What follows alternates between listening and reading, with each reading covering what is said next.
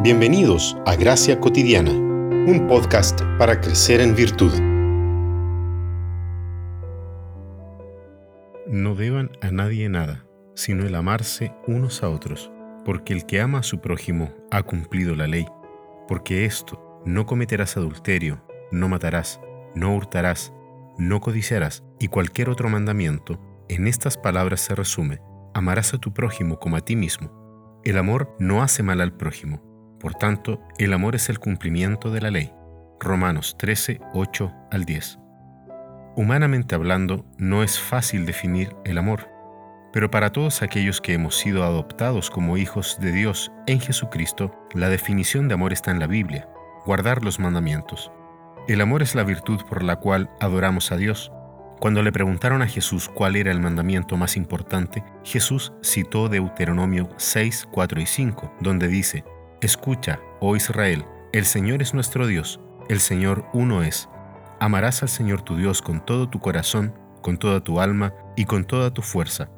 Pero luego Jesús agrega, el segundo es semejante, amarás a tu prójimo como a ti mismo.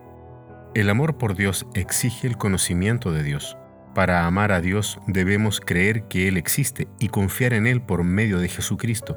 Como hemos dicho en episodios anteriores, si la fe precede a la esperanza, entonces la fe también precede al amor.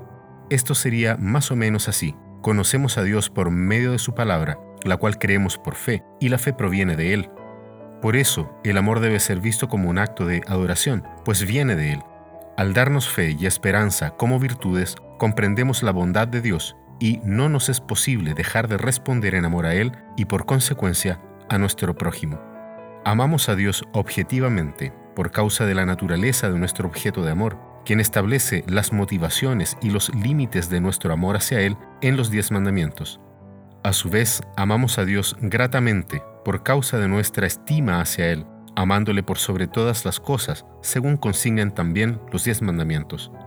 Por último, amamos a Dios intensivamente, pues todas nuestras facultades son invitadas a participar de nuestro amor por Dios, según leemos en Deuteronomio 6.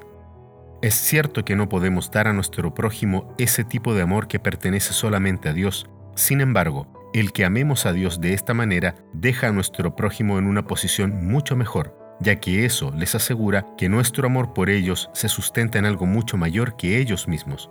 Amamos a Dios porque Él nos amó primero.